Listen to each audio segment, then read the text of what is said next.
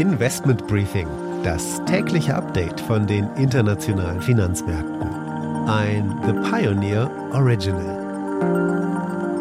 Der Gaspreis steigt wieder wegen eines mutmaßlichen Anschlags auf Nord Stream 1 und 2. In Frankreich streiken die Arbeiter bei Ölraffinerien. Das belastet natürlich das Angebot in unserem Nachbarland. Rezessionssorgen drücken derweil den Ölpreis auf den niedrigsten Stand seit Januar. Die OPEC, allen voran Saudi-Arabien, denkt über Produktionskürzungen nach. Goldman Sachs erwartet, dass die EZB die Zinsen bei den nächsten beiden Sitzungen um je 75 Basispunkte erhöht, also nochmal mehr Druck auf der Zinsfront und der EZB-Chef Volkswirt Philipp Lane schlägt vor, die Reichen mehr zu besteuern, um die Kosten der Energiekrise zu finanzieren. Damit einen schönen guten Morgen aus Frankfurt. Mein Name ist Annette Weißbach. Ich freue mich, dass Sie auch bei der heutigen Ausgabe mit dabei sind.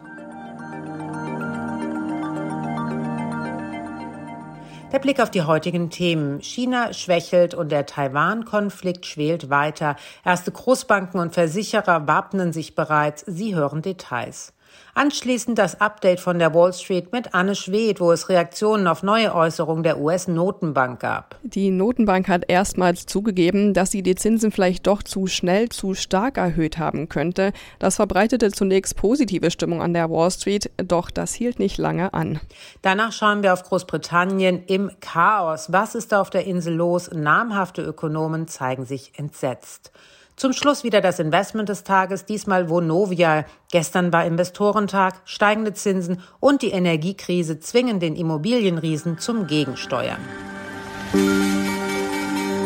Das sind die Themen heute. Die komplette Ausgabe hören Sie als Teil unserer Pionierfamilie. Alle Informationen dazu finden Sie online unter thepioneer.de.